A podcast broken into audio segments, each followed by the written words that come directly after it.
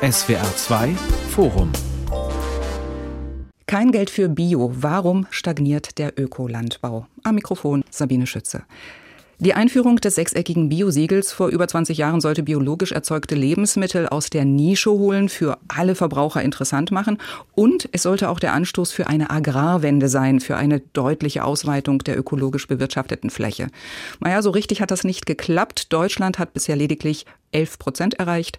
Die neue Bundesregierung will das jetzt plötzlich ändern, strebt 30 Prozent der landwirtschaftlichen Fläche für den Ökolandbau an, und zwar schon bis 2030. Mit der derzeitigen Förderung sei das illusorisch, rechnen Bioverbände bereits vor. Außerdem stagniert wegen der Inflation nun auch noch der Absatz bei Bioprodukten. Stößt der Ökolandbau an seine Grenzen? Diese Frage diskutieren mit mir Annika Zenner, Biolandwirtin im Landkreis Saarlouis. Außerdem Volker Krause vom Bund Ökologische Lebensmittelwirtschaft, dem Dachverband der deutschen Biobranche und der Minister für Ernährung, ländlichen Raum und Verbraucherschutz in Baden-Württemberg, Peter Haug. Herr Haug, ich bleibe direkt bei Ihnen, allerdings nicht als Minister, sondern eher so als Privatmensch. Wie sehr leben Sie als Privatmensch Bio? Hm, ich bin eigentlich nicht festgelegt. Ich sage mal so, ich bin ja auch Verbraucherminister und ich weiß, dass die Lebensmittel, die zumindest in Baden-Württemberg erzeugt werden in Deutschland erzeugt werden, äh, kontrolliert werden, gesundheitlich unbedenklich sind. Ich würde also mich als typischen hybriden Käufer bezeichnen wollen. Und wenn ich einkaufe, ist immer wieder Bio dabei. Wenn meine Frau einkauft, ist viel Bio dabei. Was Gemüse angeht, das ist regional immer und die äh, Bio-Lebensmittel haben vielleicht einen Anteil von im Durchschnitt, weiß nicht, 30, 40, 50 Prozent. Und wenn wir Bio einkaufen, kaufen wir Bio ganz bewusst regional ein. Ich glaube, das ist ja das äh, Ziel, das die Bundesregierung anstrebt. Wir wollen ja nicht den biologischen Absatz in Chile und in Südafrika fördern, sondern den in Deutschland und den Anbau auch äh, von Bio Lebensmittel in Deutschland. Also Regionalität als Vorteil für Bio. Herr Krause, Sie gehören ja mit, ja, sagen wir mal, mehr als 40 Jahren Öko-Erfahrung zu den Pionieren der Branche. Was hat sich denn Ihrer Meinung nach während dieser Zeit beim Verständnis für Bio am allerauffälligsten geändert? Also, so viel hat sich, glaube ich, nicht geändert. Ähm, es wird immer der Fokus gelegt auf den Gesundheitseffekt der biologischen Nahrungsmittel. Und das war nie meine Antriebsfeder. Also zumindest nicht primär, sondern eher sekundär, sondern der primäre Antrieb war sozusagen die Entstehung der Lebensmittel, die Effekte, die aus der Landwirtschaft und aus der Verarbeitung für die Umwelt und so weiter entstehen, die negativen Effekte. Und von daher ist das auch nicht meine, mein erster Antrieb, selbst mich biologisch zu ernähren, äh, wegen des Gesundheitseffekts, sondern wegen des Umwelteffekts, um das ganz pauschal und allgemein zu sagen. Mhm. Und das Verständnis der Verbraucher hat sich ansonsten schon, was die Einsicht in die Notwendigkeit betrifft und was die Einsicht in die, den Effekt äh, von äh, konventioneller Landwirtschaft auf, auf die Umwelt betrifft, sofern verbreitet und geändert. Das sehen wir auch an vielen Bewegungen, Umwelt Umweltaktivitäten. Von daher müsste es im Grunde einen größeren Anteil von Biokonsum geben, tut es aber nicht. Und das liegt natürlich an Gründen, die wir vielleicht noch besprechen, an den Preisunterschieden, an der Verfügbarkeit, an der regionalen Struktur von Lebensmittelverarbeitung. Das ist äh, also nicht nur ein, eine Frage zwischen Verbrauchern und Landwirten, mhm. sondern eben auch, wenn wir schon von Wertschöpfungsketten reden, natürlich die äh, zentrale Stelle, die Lebensmittel herstellt, das sind die Verarbeiter. Mhm. Ich würde gerne noch Frau Zenner zu Wort kommen lassen. Sie sind Landwirtin, haben das ökologische Wirtschaften über Ihre Eltern quasi direkt mit in die Wiege gelegt bekommen, Frau Zenner. War für Sie eigentlich schon immer klar, dass Sie diesen Weg weitergehen wollen oder gab es auch mal Zweifel?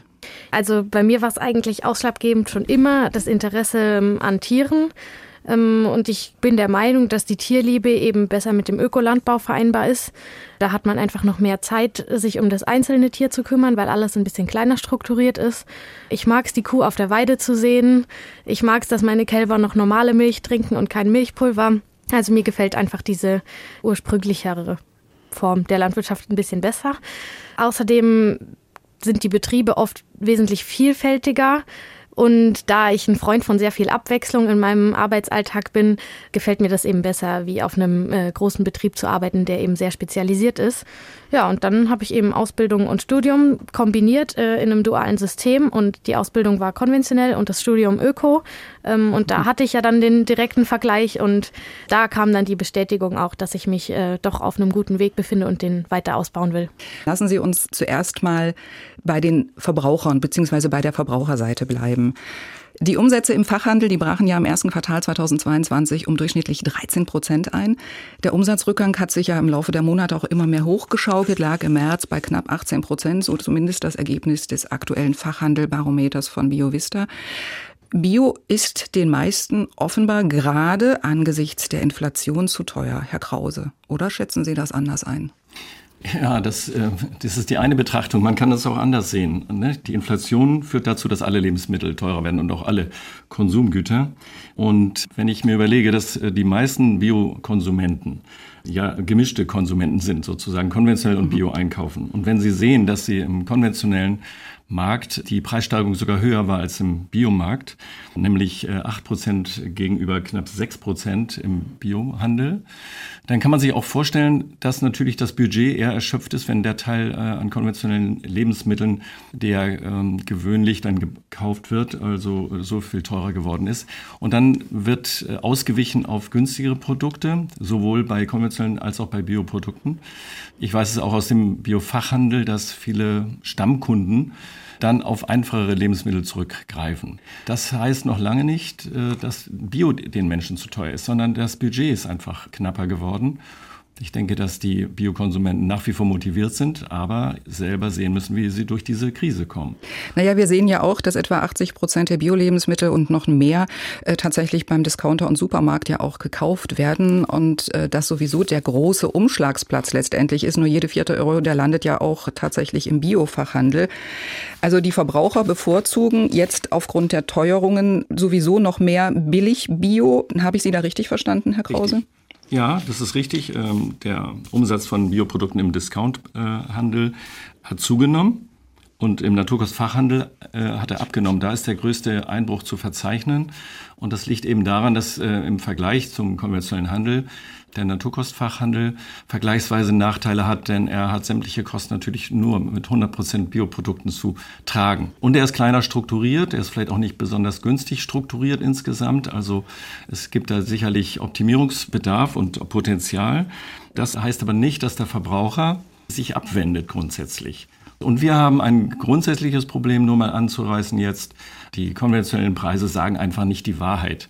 Dass nämlich die externen Kosten, das sind die äh, Schäden an Umwelt, Gesundheit, an, an der Artenvielfalt, also was das Artensterben betrifft, ja, durchaus nicht bewertet werden und im Preis nicht enthalten sind. Und zum Teil ist das bei den Bioprodukten enthalten, weil die Aufwendungen natürlich dafür da sind und deswegen der Preis einmal höher ist. Herr Haug, Sie haben direkt eingrätschen wollen. Ja, genau, jetzt übertreiben Sie es mal, was die externen Kosten angeht. Natürlich ist es so, dass generell in der Lebensmittelerzeugung nicht alle, alle externen Kosten enthalten sind. Und es ist auch so, dass wir Deshalb fördern wir auch Bio und die Umstellung auf Bio, den Anbau von Bio dass die äh, biologische Erzeugung insgesamt eine eher kreislauforientierte Wirtschaftsweise ist.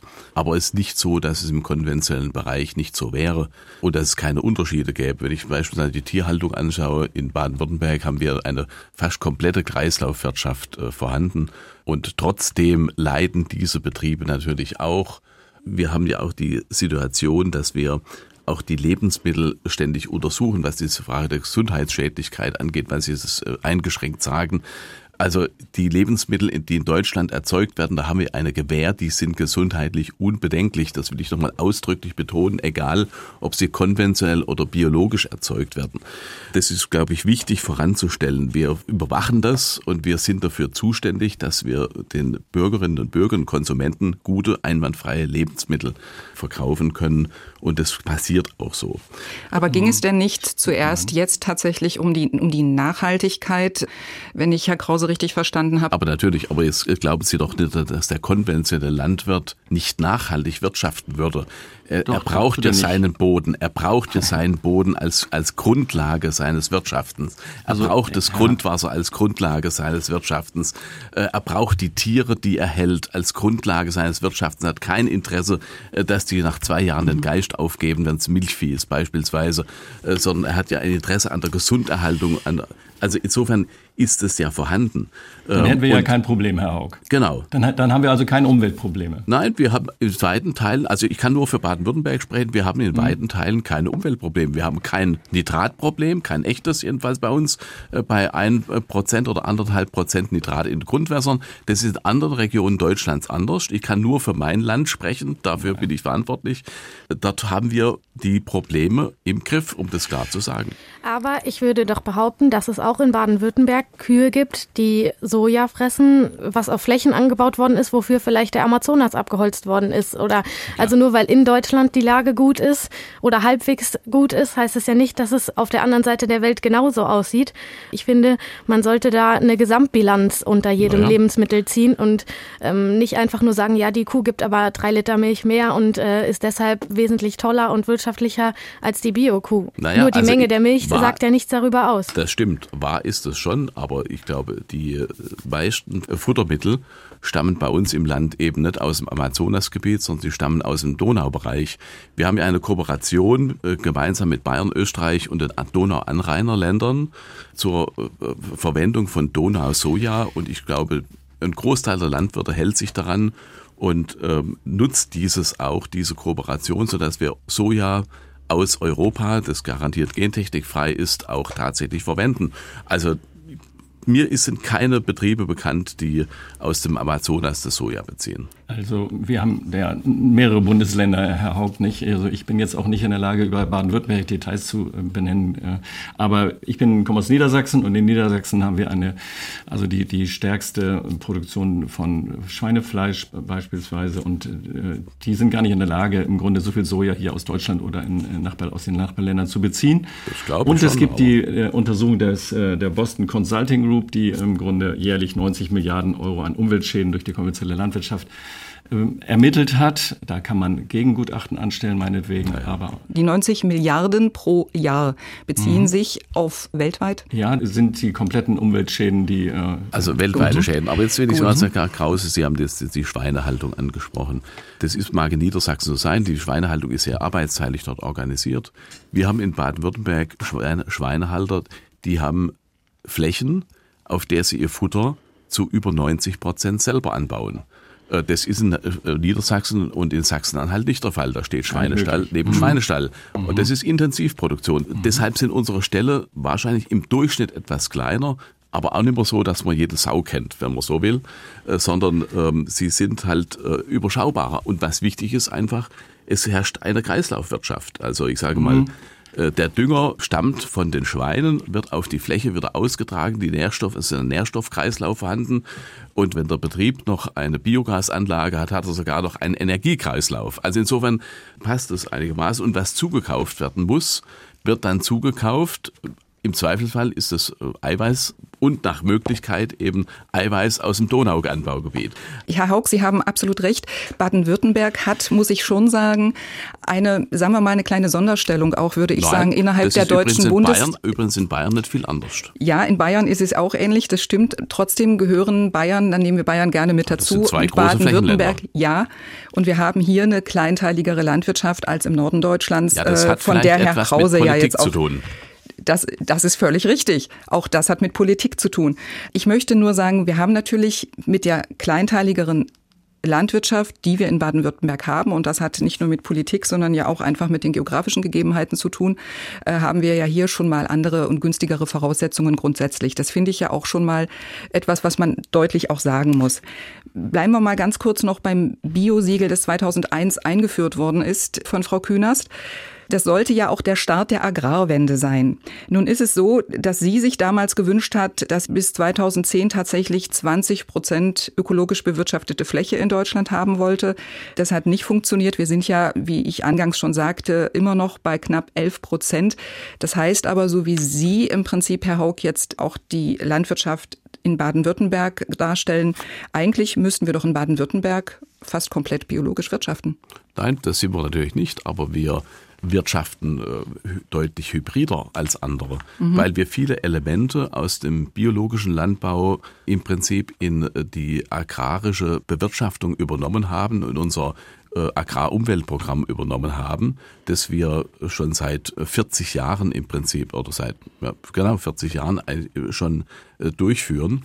Nein, seit 1992. Und die Bayern haben das ein Jahr später eingeführt, in etwa mit ähnlichen Komponenten wie die Österreicher auch.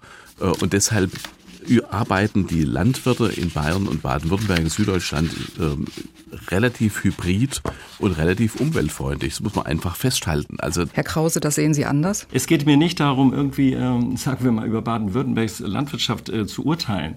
Ich sehe auch, dass der Anteil der Biolandwirte, äh, ne, was die Anzahl und die Fläche betrifft, natürlich führend sind. Baden-Württemberg und auch Bayern es steht relativ gut da und die nördlichen Bundesländer, Schleswig-Holstein, Niedersachsen, äh, auch Nordrhein-Westfalen und äh, dann kommt aber Thüringen und Sachsen und auch teilweise Sachsen-Anhalt, die hängen hinten dran. Nicht? Und was Sie gerade gesagt haben, finde ich besonders wichtig. Das äh, hätte ich auch noch gesagt. Das geht nicht darum, dieses, so eine statische Betrachtung zwischen Ökolandbau und konventionellem Landbau.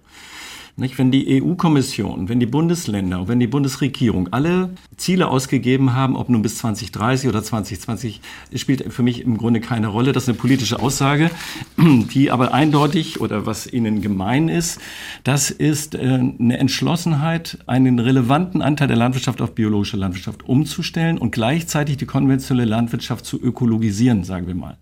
Also in Richtung Kreislaufwirtschaft, was Sie eben gerade sagen. Und da geht es auch jetzt gar nicht darum, ähm, Barrikaden aufzubauen und ähm, sozusagen gegeneinander zu kämpfen, sondern es geht darum zu verstehen, was hat Renate Künast gemeint und was hat sie bezweckt. Erstens hat sie mit diesem Zeichen ein eindeutiges Statement zugunsten der biologischen Landwirtschaft gemacht.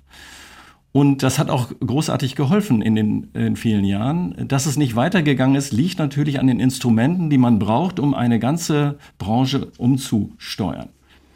Dazu braucht es an verschiedenen Stellen Instrumente und Korrekturen der Instrumente, äh, die wir kurz aufzählen könnten oder auch können. Das ist einmal die, sind einmal die Umstellungsbeihilfen, die die Länder ausgeben für die ökologische Landwirtschaft. Das sind die Forschungsmittel, die bei zwei Prozent der insgesamt der Forschungsmittel in der Landwirtschaft äh, ausmachen für die biologischen Landwirtschaft und so weiter und so fort. Das heißt, man muss doch auch dann den Unterbau oder auch die wissenschaftlichen Grundlagen dafür schaffen und zum Teil natürlich auch äh, verstehen, dass die Gemeinwohlleistungen, die erbracht werden durch ökologische Landwirte, das haben Sie gerade aus Ihrem eigenen Bundesland gesagt und bestätigt. Durch diese Art der Landwirtschaft werden viele kleinere landwirtschaftliche Betriebe auch erhalten.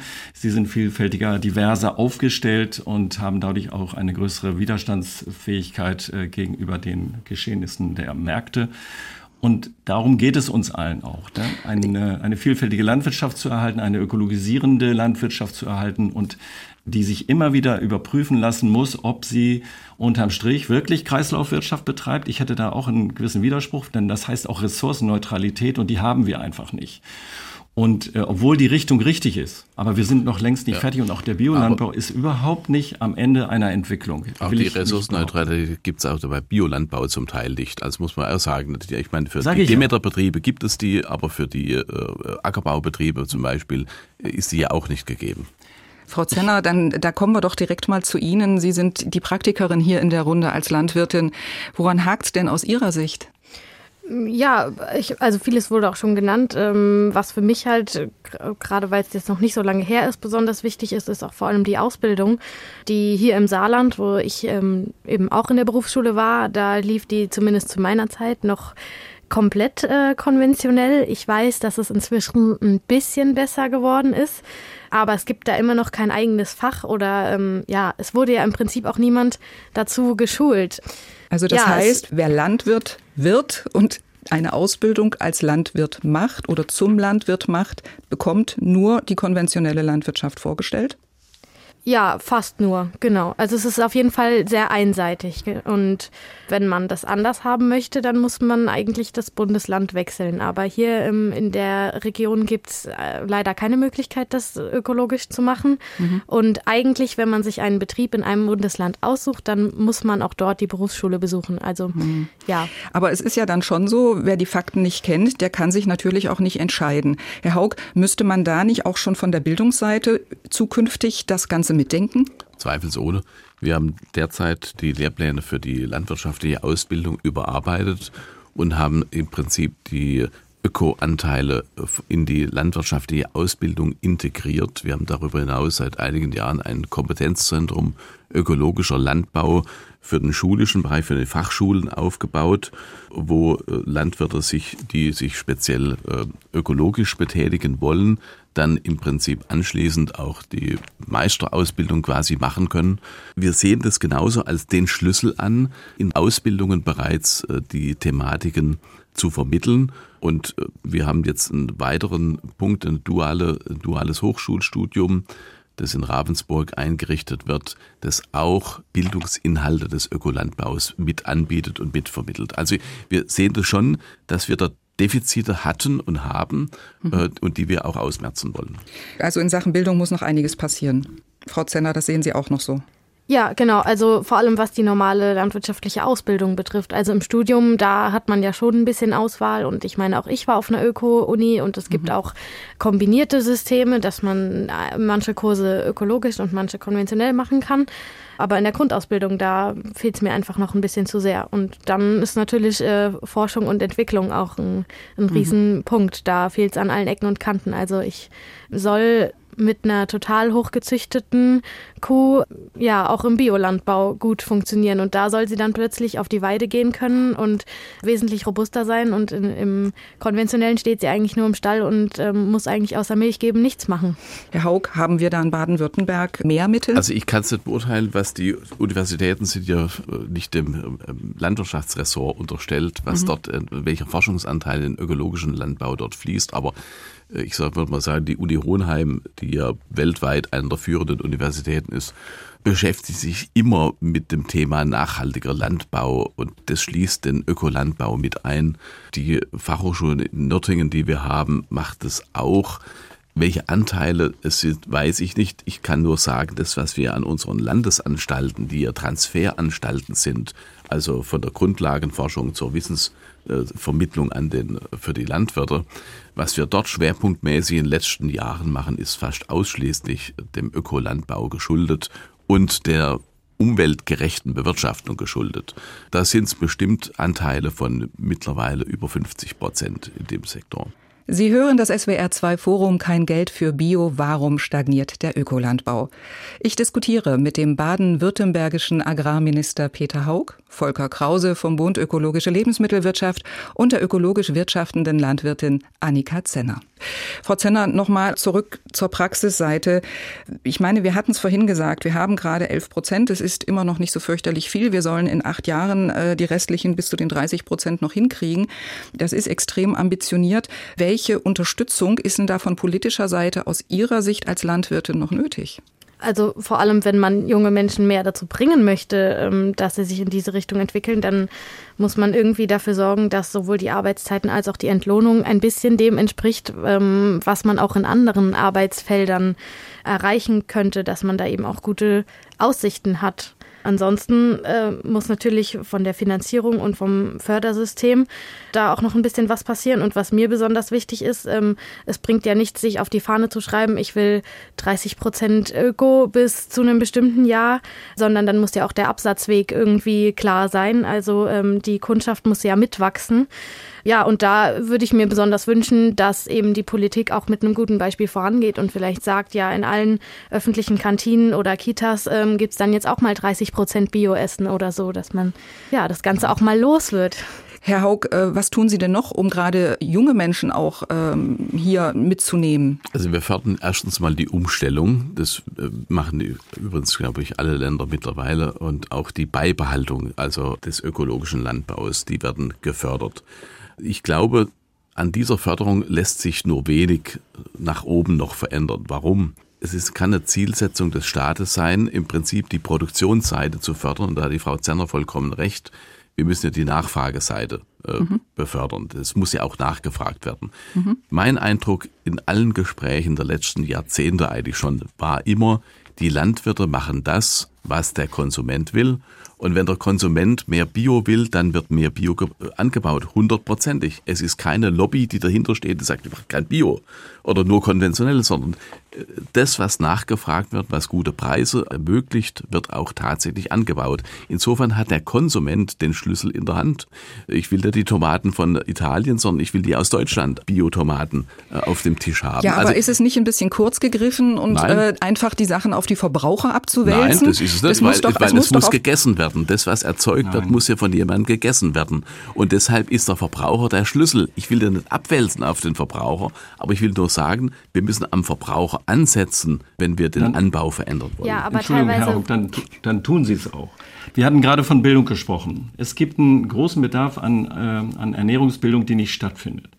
Das heißt, es fängt also in den Grundschulen schon an, in allen Schulsystemen. Und es geht nicht nur um die Berufsausbildung, aufzuklären über die Ernährung. Wir haben ernährungsbedingte Krankheiten zu, zuhauf.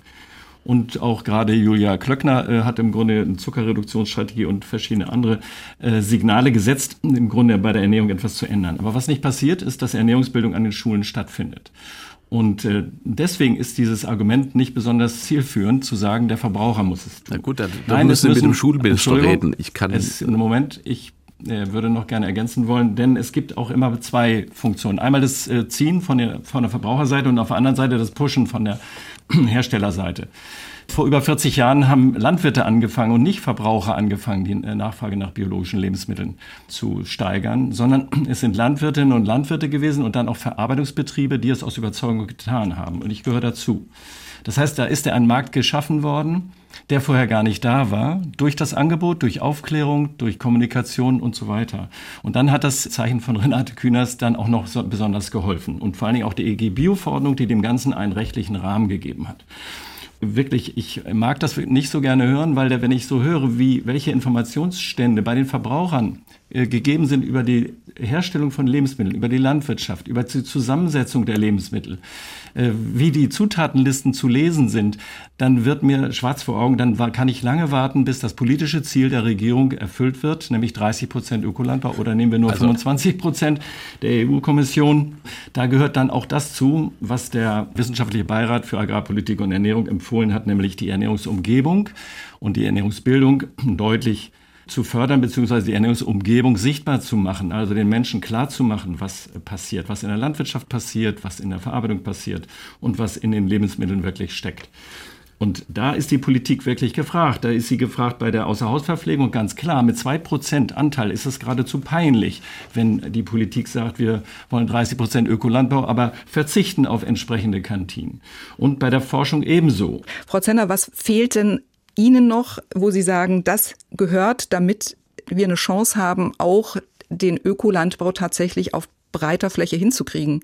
Also mir fehlt vor allem auch die Transparenz. Ich glaube, wenn äh, die Menschen wüssten, was sie denn tatsächlich essen und was vor allem in den verarbeiteten Produkten drin ist, die sie so zu sich nehmen, mhm. dann würden sie sich auch schon freiwillig für was anderes entscheiden. Aber solange das ja gar nicht alles auf dem Produkt deklariert werden muss, woher denn eigentlich die Eier in dem Produkt kommen, dann hat man ja gar nicht die Möglichkeit, äh, sich richtig zu entscheiden ähm, und greift vielleicht automatisch eher zum günstigeren, weil man den Unterschied auch gar nicht so richtig erkennen kann. Also da gehört für mich irgendwie auch so ein bisschen Aufklärung mit dazu und ja, ich glaube, man kann sich auch ein bisschen an die eigene Nase fassen. Also ähm, jeder sollte ähm, auch einfach Führungen und und einfach Leute auf den Hof lassen und denen das auch mal alles zeigen und erklären, damit ähm, man überhaupt wieder weiß, woher das denn alles kommt. Und ich denke, oder zumindest bei uns zu Hause funktioniert das so, wenn die Leute einen Bezug dazu haben, dann sind sie eben auch bereit, ein bisschen mehr dafür auszugeben.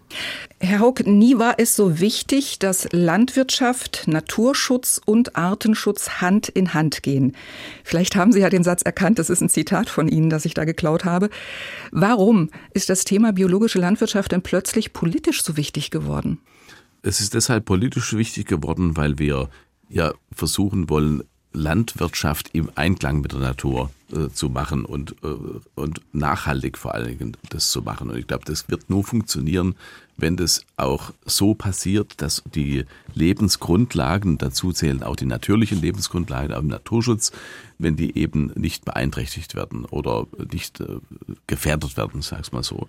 Ich bin überzeugt davon, dass wir eine Trendwende insofern brauchen, dass wir Akzente verschieben müssen. Wir müssen ja das ganze System umwerfen. Wir brauchen mehr aufgeklärte Verbraucher. Wir brauchen mehr bessere Netzwerke auch unter den äh, biologischen, nicht nur Erzeugern, sondern auch unter den biologischen Verarbeitern und den Vermarktern. Das halte ich für entscheidend wichtig. Und wir brauchen natürlich auch mehr Anreize für konventionelle Landwirte, Elemente zu übernehmen, um resilienter zu werden. Und das Ganze mündet in den Bereich der Regionalität und des regionalen Bios. Krisenresistenter ist man dann, wenn man einfach regionaler ist. Und das merken wir ja. Und da hat die Biolandwirtschaft auch unbestreitbar riesige Vorteile derzeit, weil sie einfach von den internationalen äh, Konflikten unabhängiger ist, von der Gaserzeugung unabhängiger ist, von der Düngeerzeugung unabhängiger ist, aber äh, beispielsweise von der Eiweißproduktion nicht unabhängiger ist, weil Eiweiß häufig in der Ukraine produziert worden ist. Also da müssen wir uns an die eigene Nase fassen. Da haben wir noch ein paar Aufgaben auch selber im Land zu erledigen. Aber ich glaube, wir sind da auf einem guten Weg und gemeinsam, und das betone ich auch, biologische und konventionelle Landwirtschaft kann man das auch schaffen. Dazu trägt es sicherlich nicht dazu bei, wenn man ständig Keile zwischen Biolandwirtschaft und konventioneller Landwirtschaft treibt. Das ist wirklich weder das Interesse meinerseits noch das Interesse des Verbandes, den ich vertrete, Keile da reinzutreiben. Aber wir müssen uns alle ehrlich machen genauso die Biolandwirte wie die konventionellen Landwirte und äh, genau schauen, an welcher Stelle wir sind. Wenn Sie in Baden-Württemberg weiter sind, gratuliere ich dazu. Und gerade weil Sie eben von regionaler Versorgung gesprochen haben, in vielen Bundesländern geht das gar nicht weil da die Wertschöpfungsketten nicht geschlossen sind. Es gibt also in der, in der zweiten Stufe der äh, Wertschöpfungskette zu wenig Verarbeiter. Also es gibt zu wenig Schlachthöfe in Deutschland generell. Es gibt mittlerweile einen ho extrem hohen Konzentrationsgrad von Mühlen, also in Mecklenburg-Vorpommern, das dürfte auch die Hörer im Südwesten interessieren. Keine einzige Mühle mehr. In den letzten 20 Jahren sind von 20.000 Bäckereien in Deutschland 10.000 geschlossen. Ebenso sieht das mit Fleischereien aus und so weiter. Ich könnte mit Molkereien weitermachen und da muss man sich fragen, welche Funktion spielen eigentlich mittelständische und regionale Verarbeitungsbetriebe? Und ähm, insbesondere für das politische Ziel der regionalen Entwicklung, äh, auch das ist Ihr Thema, Herr Haug, sollte man sich ein bisschen mehr Gedanken darüber machen, welche wirtschaftlichen Funktionen einmal für die Resilienz der Region äh, von diesen Betrieben ausgehen und nicht nur allein von der Landwirtschaft. Und da ist die Verarbeitung von landwirtschaftlichen Rohstoffen besonders gefragt sondern auch was die Entwicklung des Konsums bei den Verbrauchern für biologische Lebensmittel betrifft, wovon wir ja gerade immer gesprochen haben. Ich habe das so wahrgenommen, dass gerade die, das Vorangehen von Landwirten und Verarbeitern auch dazu geführt hat, dass man Verbraucher überzeugt, weil das Wort von Transparenz da ganz gut angebracht ist. Wenn ich regional sichtbare Verarbeitungsbetriebe und äh, landwirtschaftliche Betriebe habe, dann ist es, wenn man dafür sorgt, dass äh, auch Jugendliche und äh, allgemein die Öffentlichkeit Zugang zu diesen Betrieben hat und sie es angucken kann, was da passiert, werden wir uns keine Sorgen machen müssen, dass bei den Verbrauchern die Nachfrage nicht steigt. Auf keinen Fall. Das kann ich wirklich aus über 40-jähriger Erfahrung sagen. Das größte Interesse der Verbraucher besteht darin, zu wissen, woher ihre Ware kommt und wie sie hergestellt wird. Dann lassen Sie uns doch direkt mal zu Frau Zenner gehen, hm. die das ja in ihrem Alltag täglich hat. Wie sieht das bei Ihnen aus? Sie müssen sich ja auch mit einer Mühle regional beschäftigen und gucken. Sind Sie da ausreichend gut aufgestellt oder sagen Sie, es ist schwierig? Nein, wir sind überhaupt nicht aufgestellt. Ähm, meine Eltern haben sich dazu entschlossen, das alles selbst zu machen. Und deshalb funktioniert das. Aber für jeden, der bei uns in der Region irgendwie mal klein anfangen möchte, ist das äh, ein Riesenproblem. Also das überlegt man sich gleich zweimal. Ähm, bei uns läuft es jetzt so, dass mein Vater eben das Getreide anbaut. Wir haben selbst eine Getreidereinigung und eine Mühle und ähm, mahlen das Mehl dann eben selbst für unser Brot und meine Mutter backt dann daraus das Brot, das bei uns zu Hause verkauft wird. Aber ähm, es gibt weder einen Schlachthof noch äh, eine Mühle noch eine Bäckerei noch sonst irgendwas bei uns in der Nähe. Ähm, mein großer Wunsch war auch immer, bei uns Käse aus unserer Milch verkaufen zu können. Ja, all das fehlt leider. Das, was wir nicht selber machen, das gibt's im Moment auch nicht. Da sind wir ja aber, Herr Haug, in Baden-Württemberg ein bisschen weiter. Aber auch hier gibt es natürlich die Probleme trotzdem mit diesen ganzen Zentralisierungen. Ja, die Grundprobleme gibt es natürlich mit den Zentralisierungen, weil es einfache Kostenprobleme sind. Ne? Ich meine, wir haben Gott sei Dank noch einen Bäckeranteil, ich roundabout 20 Prozent. Äh, und bei den Metzgern wird es ähnliche Größenordnung sein. Bei den Schlachthöfen sieht es schon anders aus. Auch dort gibt es natürlich Konzentration. Wir tun uns schwer, regionale Schlachthöfe zu halten Erstens natürlich wegen äh, Bedingungen, die orientiert sind an Großschlachthöfen. Die ganzen Hygienebedingungen etc., die sie orientieren sich an Großschlachthöfen, an großen Einheiten und nehmen keine Rücksicht auf kleine Einheiten. Und das macht es so schwierig, für die kleineren Einheiten am Ende auch zu überleben. Das Zweite ist natürlich, sie kriegen das Personal nicht mehr.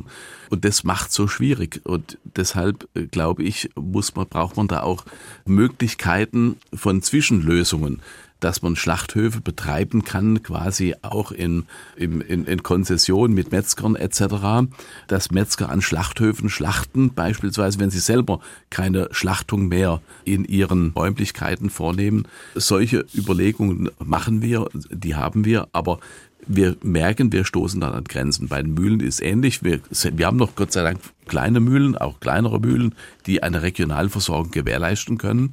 Aber eine Konzentration ist dort auch augenfällig. Das ist überhaupt keine Frage. In der Summe, glaube ich, ist einfach der Kostendruck da, der sich natürlich am Lebensmittel widerspiegelt. Und nochmal auf den Ausgang zurückkommen. Ich bin weit davon entfernt, Verbraucherschelte zu betreiben, aber ich will nochmal festhalten, die Verbraucher in Deutschland leisten sich für Lebensmittel deutlich weniger als die Verbraucher in anderen Ländern, die übrigens von ähnlichen Kosten äh, getrieben werden wie wir. Nur für die Lebenshaltung im Ernährungssektor gibt ein Italiener halt 20 Prozent seines Budgets aus. Der Deutsche gibt nur 9 Prozent aus. Ne? Und ich glaube, an dieser Einstellung muss man versuchen zu arbeiten. Das ist der, der entscheidende Punkt. Wie soll das gehen? Ah, durch Aufklärung, Aufklärung, Bildung und Bildung. Das wurde auch da schon betont, da sind wir wieder bei dem, bei dem Thema und auch beim Thema Gesundheit. Und ich sage auch dazu, übrigens auch beim Thema Sanktionen. Ich bin ein vehementer Befürworter, ich bin nicht Gesundheitsminister, aber ich bin ein vehementer Befürworter, dass sogenannte Zivilisationskrankheiten, Adipositas und dergleichen mehr, wenn sie nicht chronisch sind, dass die auch sanktioniert werden müssten. Also da muss man, äh, da muss alle Abschläge ergeben bei der äh, Krankenversicherung äh, für solche Fragen. Ich meine, wenn ich Vorbeugung mache und Prävention mache beim Zahnarzt, äh, kriege ich einen Bonus, aber ich werde nicht bestraft quasi in der Krankenversicherung, die ja die Allgemeinheit zahlt, nämlich jeder von uns, werde ich nicht bestraft, wenn ich mich permanent äh, schlecht verhalte und mich schlecht ernähre. Also da würde ich auch Zusammenhänge sehen wollen, die man derzeit in Deutschland nicht angeht. Frau Zenner nochmal, die Schere im Kopf, die wir Verbraucher ja auch haben. Also, dass wir sagen, wir möchten gerne Tierwohl, geben aber an der Kasse ja doch wenig aus und greifen dann doch lieber zum günstigeren. Gerade beim Rindfleisch ist es ja preislich tatsächlich ein Riesenunterschied, den man spürt. Wie können wir denn diese Schere im Kopf klein halten? Gelingt Ihnen das durch den Direktvertrieb? Also durch den Direktvertrieb bei uns funktioniert das äh, super gut. Die Leute dürfen ja auch alle durch die Stelle laufen. Und das würde ich bei uns auch so ein bisschen als Alleinstellungsmerkmal sehen. Also es ist nicht nur, man kauft sein Rindfleisch im Hof, Hofladen ein, sondern ähm, auch ja, ein Ausflugsziel für Kinder und wenn man sieht, woher das Fleisch oder das Korn kommt, dann ist, glaube ich, die Bereitschaft auf jeden Fall wesentlich höher, dafür einen angemessenen Preis zu zahlen, wie wenn man an einer anonymen Theke in irgendeinem Supermarkt oder auch in einem Biofachhandel steht, wo man nicht mehr genau weiß, woher es eigentlich kommt. Ja, aber dann bleibt es ja doch dabei letztendlich, dass nachhaltig erzeugte Bioware äh, dann doch was für Gutverdiener bleibt. Nein, das ist eine Frage des Budgets. Also es, wofür verwende ich mein Budget? Will ich jedes Jahr ein neues Handy und gebe da 1000 Euro aus oder 800? Oder bin ich mit jedem zweiten oder dritten Jahr mit einem refurbished Handy für 200 Euro zufrieden? Da habe ich schon mal gespart. Da habe ich so viel gespart als Einzelperson, da kann ich mir das ganze Jahr über Bio leisten. Das ist eine Frage des Budgets, wofür ich was ausgebe wo ich meine persönlichen Prioritäten setze. Ja, müssten wir da nicht ja. auch die realen Preise, die hatte Herr Krause eingangs auch schon angesprochen, für konventionell erzeugte Lebensmittel auch nicht mit, äh, die müssten wir doch auch mit berücksichtigen. Also sprich, reale Preise verlangen äh, auch für konventionelle Lebensmittel, nicht nur für Bio-Lebensmittel? Was sind denn für Sie reale Preise? Es wären die externen Kosten, die mit einberechnet werden. Mhm. Dann muss man die externen Kosten erstmal beziffern. Äh, ja. Und das wird ein bisschen schwierig sein, weil die externen Kosten sind in Baden-Württemberg unterschiedlich zu denen in Niedersachsen und in Sachsen-Anhalt. Aber wissen Sie, Es gibt viele politische Steuerungsinstrumente, die auch nicht präzise sind. Die sind auch nicht äh, bestimmte Fördersätze oder so, sind auch mehr oder weniger gegriffen, sind Nährungswerte, wo die Hoffnung dran geknüpft wird, äh, dass die Wirtschaftsobjekte reagieren. Und so wäre es hier auch. Ähm, es gibt ja verschiedene Ansätze, aber relativ wenige noch und auch viel zu wenig Forschung in dieser Richtung, wie man einen Teil der Warenpreise, insbesondere die, die mit der gesamten, äh, mit dem gesamten CO2-Fußabdruck zu tun haben, nicht? Also in der gesamten Wertschöpfungskette, wie man das als Instrument hernimmt, als Indikator hernimmt, um den Warenpreisen näher zu kommen. Entscheidend ist, dass der große Preisunterschied der sich jetzt aufgrund des Ukraine-Kriegs ja, wie man sieht, deutlich reduziert hat. Und zwar aufgrund dessen, dass äh, die, gerade die Energiepreissteigerung die Erzeugung von äh, Kunstdünger und Pflanzenschutzmitteln äh, deutlich verteuert haben. Diese Abhängigkeit äh, von diesen Kosten ist etwas geringer bei den ökologischen Landwirten. Also ich plädiere dafür und wir fordern das schon lange, dass man nicht immer nur von Warenpreisen reden kann. Das ist wirklich in aller Munde. Aber es wird nicht äh, wissenschaftlich untermauert. Und selbst wenn man es nicht ganz präzise sagen kann, wie Sie ganz richtig sagen, dann kann ich aber doch versuchen, die greifbaren, möglichst objektiven und allgemeingültigen Parameter, die wir haben, und dazu zählt natürlich der CO2-Fußabdruck und vielleicht noch einige andere herannehmen. Und hinzu kommt, dass wir, ja, wenn wir ihn haben. schon wissen, wir, dass wir, wir, wir haben ihn ja zum Teil noch gar nicht. Den haben wir nicht. Wir hindern den CO2-Fußabdruck. Wir hindern doch keinen, den CO2-Fußabdruck zu bestimmen und zu labeln. Aber das, das Labeling gibt's ja noch nicht. Moment, also das geht jetzt um die politischen Möglichkeiten und äh, da geht es darum, dass auch äh, man das nicht einfach nur Privaten überlassen kann, ihren Fußabdruck äh, zu labeln, weil das gibt dann ein heilloses Durcheinander. Es ist wichtig, dass es objektive Maßstäbe gibt oder dass sich die Politik Steuerungsinstrumente, wie sie das überhaupt tut, generell tut, es gibt eine unendliche Fülle von Steuerungsinstrumenten. Und man muss sich mal darüber hermachen, an welcher Stelle wir ansetzen können, um das, was nun auch die Grundlage dieser politischen Entscheidung ist, die Grundlage der politischen Entscheidung 30 Prozent Ökolandbau haben zu wollen, in Baden-Württemberg noch mehr.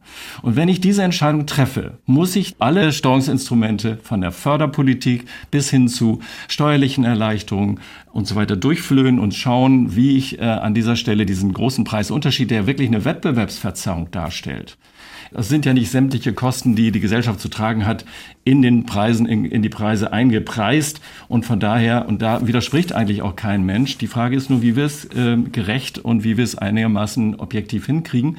Und es kann man auch jetzt nicht, äh, sagen wir mal, einzelnen Verbänden überlassen, hier Vorschläge zu machen, sondern da ist die Politik gefordert, weil sie hat gesagt, wir wollen 30 Prozent oder 25 oder Sie sagen 40 Prozent Ökolandbau und auch die Veränderung in der konventionellen Landwirtschaft. Also muss ich mich über die Steuerungsinstrumente hermachen und nicht warten, bis die Verbraucher ausgebildet sind. Das ist alles richtig, aber ich kann darauf nicht alleine warten. Also Sie sagen Steuerung, erst die Steuerung, dann die Ausbildung der Verbraucher. Nein, beides gleichzeitig okay, natürlich. Dann, sind wir, dann, sind wir, dann, kommen wir, nicht- dann kommen wir doch Ja. schon wieder näher zusammen. Immerhin haben Sie jetzt eine Einigkeit ge- gefunden, beide, dass Sie sagen, jawohl, Steuerung und Ausbildung, beides ist wichtig. Herr Haug, wie schaffen wir das, regionales Bio mehr in den Fokus zu bringen? Ich glaube einfach, ist wichtig, das Thema Aufklärung, Information, aber wir müssen auch kampagnenfähig werden. Wir haben in Baden-Württemberg eine von der Heim-App entwickelt, die jeder Konsument runterladen kann, kostenlos, wo er den nächsten Bioladen findet, äh, wo er den nächsten Hofladen findet, äh, wo er äh, regionale Küchen findet, Gastronomen findet, um das Bewusstsein für Regionalität und das Bewusstsein für Bioregionalität zu schärfen.